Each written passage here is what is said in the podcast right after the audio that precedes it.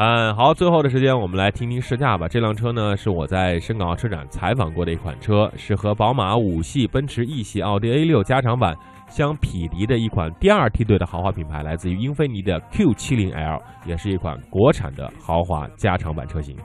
英菲尼迪啊，可以说是在中国市场成长的最快的进口豪华品牌。那么它在一四年的销量比起一三年的销量增长了将近一倍。那这个也鼓励了它将两款车放在襄阳的东风工厂来进行国产。那它这种很激进的步调也促成了它很快的就引进了这款全新的英菲尼的旗舰级的车型 Q70L。那么这款车呢，它的设计也是运用了很多英菲尼迪本身的元素。那所以可能看起来它跟 Q50L 是有很多很相似的地方，比如说它的纺锤形的中网。中网里面呢，就用了一些好像波浪形一样的格栅。那么像它的仿生学的大灯，它相当于是在一个机械体里面嵌入了一对有生命的感觉的眼睛。Q70L 它主打的是那种三四十岁甚至四五十岁的精英群体，他们可能会希望需要一台舒适、内敛一点的车来去享受它的生活的品质。我们可以看到它的整个侧面非常的修长，这是因为。这一台加长车啊，它的轴距已经达到了三米。那这个三米，当然最大的得益是在它的后排空间。那么它的后排除了空间以外，也多了一些呃尊贵的标配，比如说像它的电吸门，还有它的后备箱门同样也是电吸。这两个都是英菲尼迪 Q70L 全系标配的东西。那像它的 C 柱的部分，没有像 Q50L 那么有一个凸起的地方那么激进。像它的大灯啊，会运用了很多。上一代车型的一个大灯的造型，我们可以看到它的即视感还是跟上一代的 Q70L 还是非常相似的，像彩虹的这么一种灯带的编排。那晚上看起来的话，这款车的辨识度是非常高的。OK，那么外在的部分我们就跟大家分享到这里。那么它究竟开起来怎么样呢？我也跟大家一样，迫不及待的是马上要尝一下。你看，这个后轮离那个门这么远，所以我走了几步，以为到了，其实还差五公分。米轴距的掉头啊，完全把这个广场的宽度和长度都完全用尽了，才勉强搞定三米轴距。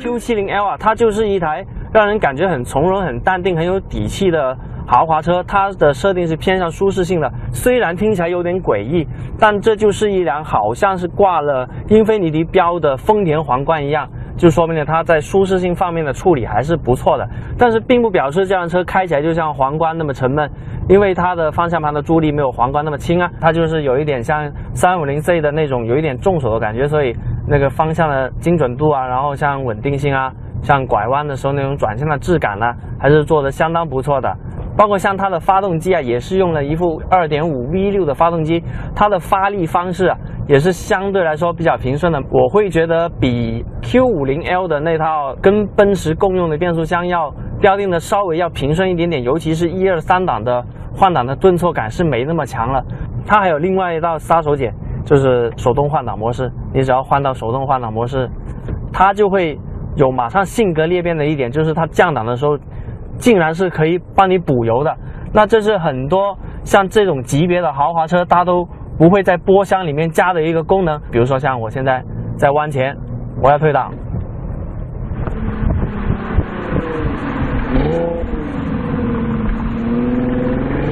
嗯嗯，你看，这种感觉就相当相当好的，嗯。推荐飙高音有没有？然后这辆车还有一个好玩的地方是它的驾驶模式选项，因为它真的就做到了一些其他车做不到的功能。比如说我现在在 Sport 模式，排气声浪马上就出来了。这种 V6 的发动机的声音啊，跟 2.0T 的发动机声音音色是完全不一样的。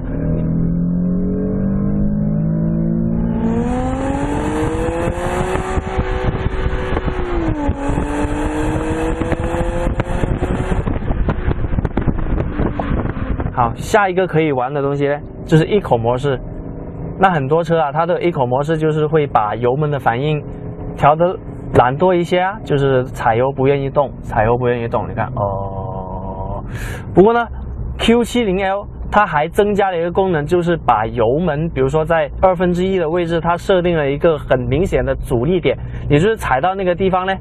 你很难再往下踩下去了。它就是在告诉你，这个是一口模式的临界点，就是说你的油门深度如果再比这个深度要再多一点的话呢，你的驾驶方式就不那么一口了。英菲尼迪它很强调一个叫做初心的东西，那么我觉得初心对于豪华车来说，它首先就是豪华。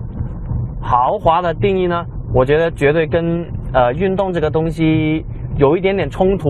而新的 Q70L 就是把这种冲突，呃完全的把它划清界限，让它还是会回归到豪华、平顺、舒适的这个阵。Q70L 的内饰设计呢，它还是遵循了英菲尼迪的一定的套路，比如说像它这个中控台上面有一个时钟啊，然后像它中控台的整个这个阶梯的造型的布局。也是跟以前的英菲尼迪是完全一样的，还有它的这个对称式的展翼式的中控台啊，也会给我很熟悉的感觉。这辆 Q70L 虽然它是新款车，但是它很多的东西还是看得出它还在沿用老的平台，比如说脚式的手刹，然后像它的中控台的呃仪表盘上面的多功能显示屏，它还是单色，行车信息还是非常有限。这个黑白屏幕是让人觉得嗯有一点点落后的。那么还有一点会让人觉得这款豪华车有点露馅的地方呢，是它中控台的这块塑料的饰板，这个完全就是走错片场，就是